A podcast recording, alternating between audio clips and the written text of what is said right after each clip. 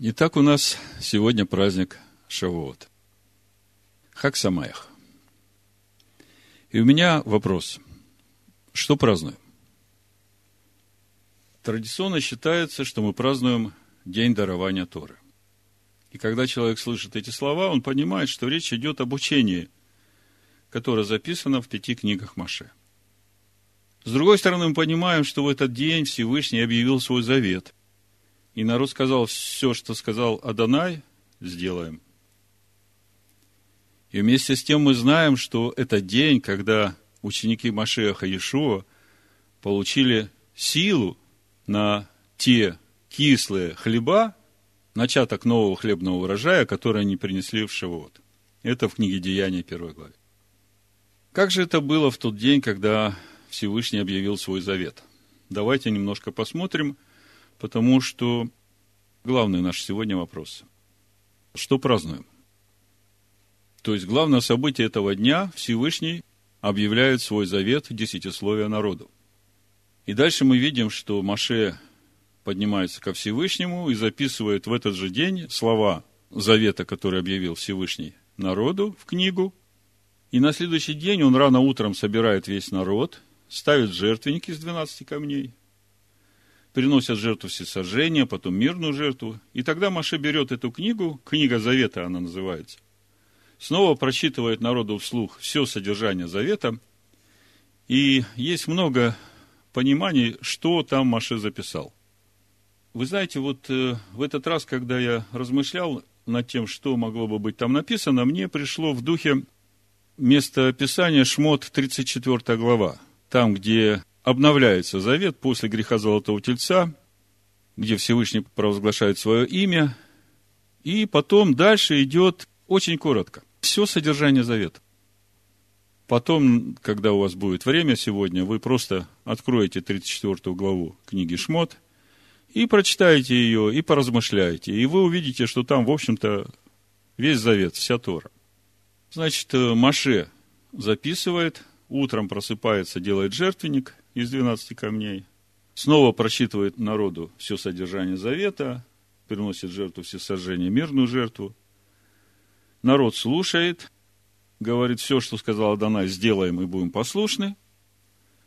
Маше кропит кровью принесенных жертв народ и говорит, вот это кровь завета, который Адонай заключил с вами о всех словах сих. Это книга Шмот, 24 глава, с 1 по 8 стих, прочитаю. События сегодняшнего дня.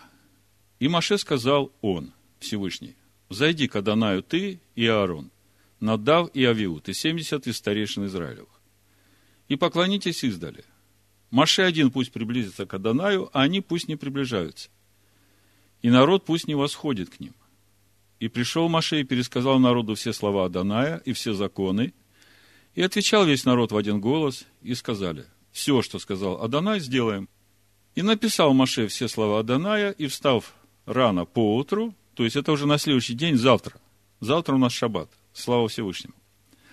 Я все время задавался вопросом, почему такое торжественное событие, как заключение завета, оно не является праздничным днем. Вот по мне так э, хорошо праздновать праздник Шавуот и на следующий день. Написал, значит, э, все слова завета, и, встав рано поутру, поставил под горою, мы уже говорили, что это значит, жертвенник и двенадцать камней по числу двенадцати колен Израилевых, и послал юношей из сынов Израилевых, и принесли они все сожжения, и заклали тельцов в мирную жертву Адонаю. Маше взял половину крови, влил в чаши, а другую половину окропил жертвенник, и взял книгу Завета и прочитал вслух народу, и сказали они, все, что сказал Адонай, сделаем и будем послушны. И взял Маше крови и окропил народ, говоря, вот кровь завета, которую Адонай заключил с вами о всех словах сих. Другими словами, с одной стороны, традиция говорит, что праздник Шивот – это день дарования Торы. И это так. Но с другой стороны, мы видим, что основным событием этого дня является также и вхождение народа в завет со Всевышним. А содержание самого завета – это ведь путь, идя по которому человек может соединиться со Всевышним, то есть с вечностью. И вот, чтобы соединиться со Всевышним, человеку нужно исполнять этот завет. И вот тут очень важный момент, чтобы понять, что же мы празднуем. Первое. Тору можно исполнять от ума, заставляя себя делать усилием своей воли все то, что написано там. И это то, что произошло в день дарования Торы на горе Хариф, когда народ сказал, пусть Всевышний с нами не говорит. И все, что сказал Адонай, будем делать и будем послушны. Вот именно так родился завет от горы Синайской, рождающий в рабство. И суть этого рабства именно в том, что человек не может справиться с тем грехом, который каждогодно заставляет его приносить одни и те же жертвы. А есть другой вариант. Тору можно исполнять от всего сердца. И здесь те же самые усилия воли со стороны человека, но все идет из сердца, которое получило рождение свыше. И тогда по мере познания Торы слово растет в этом сердце и очищает его, и обновляет мысли души. И так творится новое творение – и такое состояние сердца придет к еврейскому народу по времени пришествия семени, а Машеха в их сердца, так апостол Павел говорит. Но это непременно должно произойти в жизни каждого верующего. Это то, что Ишуа сказал Никодиму. Помните, Иоанна, 3 глава, 3-8 стих написано. Ишуа сказал ему в ответ, «Истина, истинно говорю тебе, если кто не родится свыше, не может увидеть Царствие Божие». Никодим говорит ему, как может человек родиться, будучи стар? Неужели может он в другой раз войти в утробу матери своей родиться? Ишуа отвечал, истинно, истинно говорю тебе, если кто не родится от воды и духа, не может войти в Царствие Божие. Рожденный от плоти есть плоть, а рожденный от духа есть дух. Не удивляйся тому, что я сказал тебе, должно вам родиться свыше. Дух дышит где хочет, и голос его слышишь, а не знаешь, откуда приходит и куда уходит. Так бывает со всяким рожденным от Духа. Думаю, что с этим все понятно. Теперь смотрите разницу. Объясню на примере. Вот как вы думаете, сколько может э, полиэтилен пролежать в земле? Ну, если его закопать в землю. Ну, долго. Ну, может быть, даже 200 лет. Ну, пусть 20. Так вот, если прополоть грядку земли от сорняка и никак ее не защитить, что будет с этой грядкой на следующий год? Она опять зарастет этим же сорняком. Почему? Потому что корни там, в земле, они растут, и они опять заполняют это прополотое пространство. А что сделать, чтобы защитить? Нужно по периметру этой прополотой грядки, примерно в глубину корней сорняка, выкопать яму и туда положить полосу полиэтилена, ну или линолеум, или еще какой-то пластик. И снова закопать, и так, чтобы верхушка полиэтилена выступала сантиметров на 5-10 над землей. И тогда сорняк уже не сможет пробиться на грядку. Грядка, где пропалывает сорняк, это наша душа.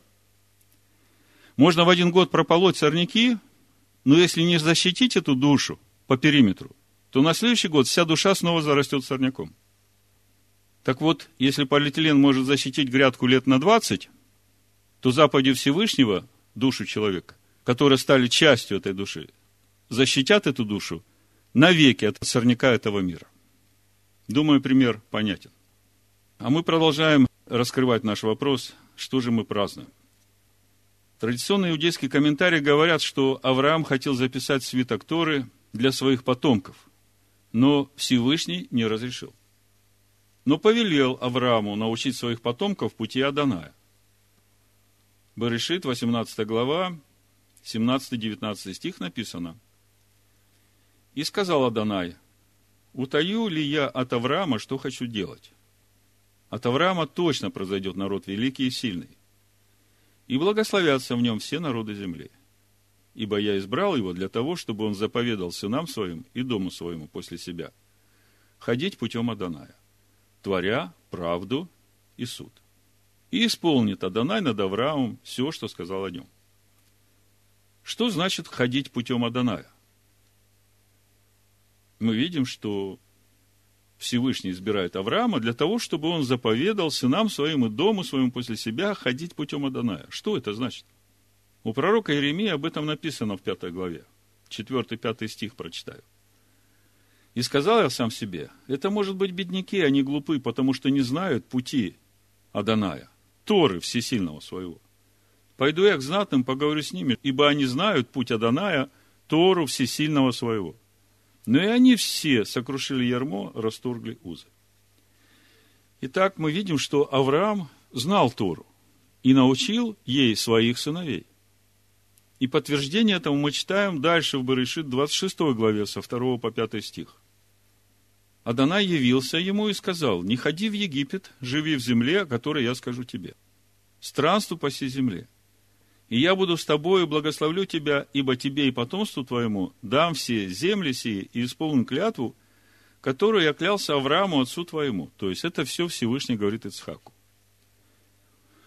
Умножу потомство твое, как звезды небесные, и дам потомству твоему все земли сии благословятся в семени твоем все народы земные, за то, что Авраам послушался гласа моего, видите, на первом месте послушание голосу, и соблюдал все, что мной заповедано было соблюдать. Повеления мои, уставы мои и законы мои. Другими словами, мы видим, что Авраам знал Тору. Но записывать ее Аврааму Всевышний не разрешил. Вопрос, почему? Ответ. Потому что Тора – это путь сердца. И эта Тора уже есть в сердце человека. Об этом в книге Дворим, 30 главе, с 11 по 14 стих, Маше говорит сынам Израиля уже на входе в обетованную землю. То есть, когда вся Тора уже была записана. И эта Тора была положена у ковчега. И Маше говорит, вот эта Тора будет свидетельствовать против вас до тех пор, пока ваше сердце не будет соответствовать самой Торе. Тогда на таковых нет закона, нет суда, как говорит Павел. Так вот, Дворим, 30 глава, с 11 стиха. «Ибо заповедь сия, которую я заповедую тебе сегодня». Здесь слово «заповедь», она обобщающая. Речь идет о всей Торе. «Не недоступна для тебя и недалека». То есть, она где-то совсем рядом. Она не на небе, чтобы можно было говорить, кто взошел бы для нас на небо и принес бы ее нам. И дал бы нам услышать ее, и мы исполнили бы ее. И она не за морем, чтобы можно было говорить, кто сходил бы для нас за море и принес бы ее нам. И дал бы нам услышать ее, и мы исполнили бы ее. Но весьма близко к тебе слово сие. Оно в устах твоих и в сердце твоем, чтобы исполнять его. Первый раз, когда читаешь, даже не можешь понять, что хочет сказать Маше этими словами. То есть Маше говорит, Тора, которую я вам заповедую, вот эта вся Тора, которая записана в этих пяти книгах, которые Всевышний дал нам, она уже есть в ваших сердцах. Тогда вопрос очень важный. Когда же Всевышний в таком случае даровал человеку свою Тору? Ответ очень простой. Когда вдунул в человека дыхание жизни, которое есть Машеха Даная при сотворении. В плаче Еремии в 4 главе в 20 стихе написано «Дыхание жизни нашей, Машеха Даная, пойман в ямы их. Тот, о котором мы говорили, по тенью его будем жить среди народов. Мы видим то дыхание жизни, которое Всевышний вдунул в тело Адама, в душу его. Это есть Машиах. И это есть та Тора, о которой Маше говорит, она уже в сердце твоем есть. Это слово от тебя недалеко, оно внутри тебя есть. Тогда вопрос, когда же Всевышний даровал человеку Тору? Ответ. В то время, когда вдунул в человека дыхание жизни. В таком случае, что же мы празднуем Шавот? Дарование Торы, как говорит иудейская традиция? Или начатки новой природы, которая есть в сердце каждого человека, но раскрывается через принятие Ишуа Машеха, его жертвы и его учения? Остается вопрос, почему Аврааму Всевышний не разрешил записать Тору, а почему тогда разрешил это сделать Маше? Да все потому, что Всевышний дал клятву Аврааму.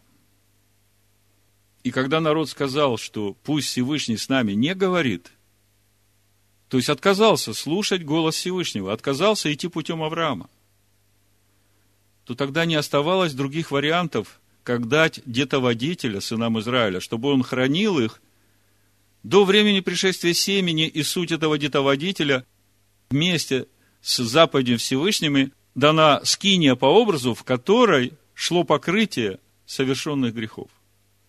Это и есть тот закон, который был дан после, по причине преступлений, до времени пришествия семени. Так что же мы празднуем? В заключение еще один вопрос. Как вы думаете, почему царь Соломон, имея Тору, переписанную себе собственной рукой, это повеление Торы каждому царю, собственноручно переписать Тору и носить ее всегда с собой. Так почему он, имея Тору, просил у Всевышнего даровать ему премудрость, которая, по сути, и является живой Торой? Прочитаю два места Писания, которые говорят об этом. Первое место – это Третье царство, третья глава, с 5 по 10 стих, там, где Соломон, имея Тору, просит у Всевышнего дать ему премудрость. Написано, в Гаваоне явился Адонай Соломону во сне ночью и сказал всесильный, проси, что дать тебе? И сказал Соломон, ты сделал рабу твоему Давиду, отцу моему, великую милость. И за то, что он ходил перед тобою в истине и правде, с искренним сердцем перед тобою, ты сохранил ему эту великую милость и даровал ему сына, который сидел бы на престоле его, как это и есть ныне. И ныне, Адонай, всесильный мой, ты поставил раба твоего царем вместо Давида, отца моего. Но я отрок малый, не знаю ни моего ухода, ни выхода. И раб твой среди народа твоего, который избрал ты, народа столь многочисленного, что по множеству его нельзя ни исчислить его, ни обозреть. Даруй же рабу твоему сердце разумное, чтобы судить народ твой и различать, что добро и что зло. Ибо кто может управлять этим многочисленным народом твоим? И благоугодно было Адонаю, что Соломон просил этого. А в 24 главе Сираха мы читаем о премудрости. Это то, кого просит Соломон. Написано с первого стиха, читаю. Я немножко сокращу, просто выборочно несколько стихов прочитаю, чтобы вы понимали всю идею. «Премудрость прославит себя, и среди народа своего будет восхвалена. Церкви Всевышнего она откроет уста свои, и перед воинством его будет прославлять себя. Я вышла из уст Всевышнего, и подобно облаку покрыла землю. Я поставила скинию на высоте, и престол мой в столпе облачном. Я одна обошла круг небесный и ходила во глубине бездны. В волнах моря, по всей земле и во всяком народе и племени имела я владение. Раньше думал, откуда? А теперь я понимаю – что именно оттуда, когда Всевышний вдунул в Адама, Машех, а все люди на земле, они же прямые потомки Ноаха. И во всяком народе и племени имела я владение. Между всеми ими я искала успокоение, и в чем наследие водворится, тогда Создатель всех повелел мне. Произведший меня указал мне покойное жилище и сказал, поселись в Иакове и прими наследие в Израиле. Прежде века от начала Он произвел меня, и я не скончаюсь вовеки. Я служила пред Ним во святой скинии, и так утвердилась в Сионе. Он дал мне также покой в возлюбленном городе, в Иерусалиме власть моя. И я укоренилась в прославленном народе, в наследственном уделе Аданая. Я возвысилась, как кедр на Ливане, и как кипарис на горах Ирмонских. Дальше 21 стих. «Приступите ко мне, желающие меня, и насыщайтесь плодами моими. Ибо воспоминания обо мне слаще меда, и обладание мною приятнее медового сота. Ядущие меня будут алкать, и пьющие меня еще будут жаждать. Слушающие меня не постыдится, и трудящиеся со мною не погрешат. Все это книга завета Всесильного Всевышнего. Тора, которую заповедал Маше, как наследие сонмам Яковлю. Итак, мы видим, что премудрость – это и есть книга Завета. И эта книга дана человеку для того, чтобы он мог отличить, что в его сердце. чтобы очистить свое сердце от всего, что не Тора. Так что же мы сегодня празднуем? Традиция говорит дарование Торы. Ну, мы теперь понимаем, что Тора была дарована человеку уже в тот момент, когда был сотворен человек. Я понимаю, что мы празднуем дарование Торы, которое Всевышний повелел воссиять из тьмы в наших сердцах. И через это мы сегодня приносим Ему начатки нового урожая. Вот что мы празднуем. Об этом апостол Павел во втором послании к Коринфянам, 4 главе, говорит, с 3 по 7 стих. «Если же и закрыто благовествование наше, то закрыто для погибающих, для неверующих, у которых Бог века сего ослепил умы, чтобы для них не воссиял свет благовествования о славе Машеха, который есть образ всесильного невидимого. Ибо мы не себя проповедуем, но Машеха Иешуа, Господина. А мы рабы ваши для Иешуа, потому что всесильный, повелевший из тьмы воссиять свету, озарил наши сердца, чтобы просветить нас познанием славы Всевышнего в лице Иешуа Машеха. Но сокровище сие мы носим в глиняных сосудах, чтобы преизбыточная сила была приписана всесильному, а не нам. Вот что говорит апостол Павел. Так что же мы празднуем? Мы празднуем день наполнения силой начатков нашей природы, нового урожая. Мы празднуем свидетельство новой природы в нас. В книге Деяний в первой главе Иешуа говорит своим ученикам. Четвертый стих. «Собрав их, он повелел им, не отлучайтесь из Иерусалима, но ждите обещанного от Отца, о чем вы слышали от меня. Ибо Иоанн погружал вас в воду, а вы через несколько дней после сего будете погружены в Духа Святого. Посему они, сошедшие, спрашивали его, говоря, не все ли время, господин, восстанавливаешь ты царство Израилю? Он же сказал им, не ваше дело знать времена и сроки, которые Отец положил в своей власти. Но вы примете силу, когда сойдет на вас Дух Святый, и будете мне свидетелями в Иерусалиме и по всей Иудее, и в Самарии, и даже до края земли. И при наступлении дня Пятидесятницы, дня праздника Шивоот, все они были единодушно вместе. В одних мыслях, единодушны. И внезапно сделался шум с неба, как бы от несущегося сильного ветра, и наполнил весь дом, где они находились. И явились им разделяющие языки, как бы огненные, и почили по одному на каждом из них. Вы помните, как Маше поднимался на гору и входил в эти облака славы, которые для сынов Израиля были как огонь поедающий. Вот мы видим продолжение этой истории. Народ испугался и стал вдали, а Маше вошел, и теперь ученики Иешуа, так же, как и Маше, ученик Машеха, входят в эти огненные языки славы Всевышнего. И исполнились все Духа Святого, и начали говорить на иных языках, как Дух давал им провещевать. Вот такой праздник Шивоот. И нам нужно серьезно подумать над тем, что же мы сегодня празднуем. Кто-то празднует дарование Тора, а кто-то празднует начатки плодов нового урожая, на которые Всевышний сегодня изливает свою силу, дабы нам быть его свидетелями отсюда и до края земли. Да будет так, Бешем Амашеха Ишуа. Амен. Амен. Амен. Амен.